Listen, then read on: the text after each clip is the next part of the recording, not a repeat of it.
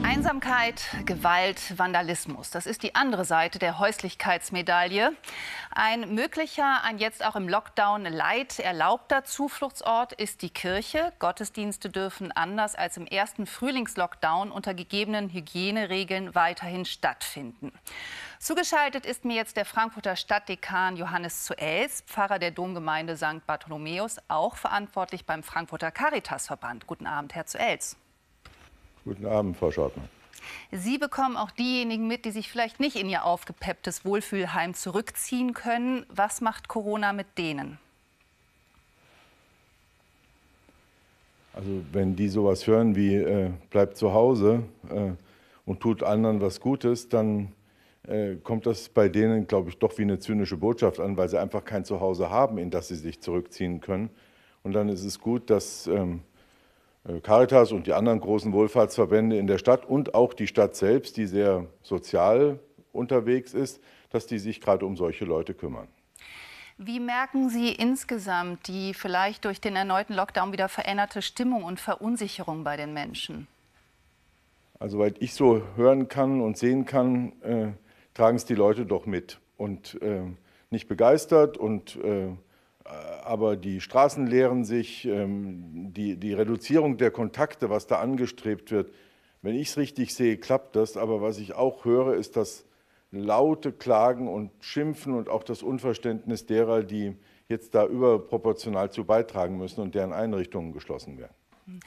Haben Sie denn das Gefühl, dass das auch, also diese Pandemie in irgendeiner Weise eine Chance für die Kirche bietet, dass die Menschen, wo sie sich vielleicht doch existenziell bedrohter fühlen, wieder nach anderen Zufluchten und anderen Werten und vielleicht auch nach dem Glauben suchen? Also für die Kirchen speziell, dass uns das jetzt extra Wasser auf die Mühlen lenkt, äh, nicht. Das sehe ich so nicht. Das geben auch die Zahlen nicht her. Also wenn ich so gucke, wer in die Kirche reinkommt. Aber für äh, die Menschen äh, insgesamt, zu denen ja die Christen auch dazugehören, äh, schon, weil nur schlecht ist es nicht, wenn man auf Back to Basics äh, zurückgeworfen ist, auf das, was man miteinander hat und kann. Jetzt ist es ja eine Gratwanderung. Einerseits soll man physisch Abstand halten, andererseits ist die Sehnsucht nach emotionaler oder ich nenne es auch mal seelischer Nähe groß. Wie gehen Sie damit um? Also ich finde das somit das Schwierigste und äh, Härteste, diese äh, Berührungsverbote. Man muss sich ja auch nicht dauernd in den Armen liegen, aber schon, dass wir unsere Gottesdienstbesucher auf 1,50 Meter Abstand setzen müssen und die dann so verloren im Kirchenraum äh, sitzen, dass wenn ich das Bild sehe, gut, die machen das alles mit und sind es auch gewöhnt, aber das äh, geht einem schon ans Herz. Und dann kommt es halt wirklich darauf an, dass, ähm, dass äh, wir also Not sehen und handeln. Äh, das, was erforderlich ist, auch tun. Und äh, deshalb haben wir uns ja auch äh, Gedanken gemacht, wie Kirche und Kultur in diesen Tagen zusammenhängen. Sie haben sich jetzt auch an Ihre Gemeinde gewandt, dass Sie doch ähm, Künstler, Musiker, die vielleicht eben gerade keine Jobs haben, aufrufen sollen, auffordern sollen, bei Ihnen Gottesdienste mitzugestalten. Wie würde das dann genau aussehen? Also ich hoffe erst mal, dass wir die Verbindungen herstellen können zwischen den äh, Organisationen oder Interessenvertretungen, die gibt es in Frankfurt, äh, derer, die von ihrer Musik leben müssen und die jetzt keine Engagements mehr haben und uns. Äh, ich denke, da gibt es kurze Wege. Äh, unsere Musiker kennen ja auch viele Musiker, die jetzt nicht bei der Kirche angestellt sind. Und an die wollen wir uns wenden und besonders die, die es wirklich brauchen, die, von denen hoffen wir, dass sie zu uns kommen und uns mit ihrer Kunst erfreuen. Und das könnte ja dann auch eine ganz neue Farbe in Ihre Gottesdienste bringen, oder? Es bringt eine, eine Farbe, es bringt andere Personen, es bringt hochklassige Musik, die wir allerdings auch sonst haben, aber mal von anderen gemacht.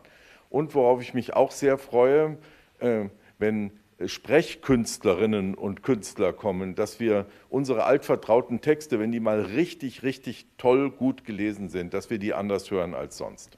Was haben Sie in diesen Zeiten für besonders berührende Erlebnisse?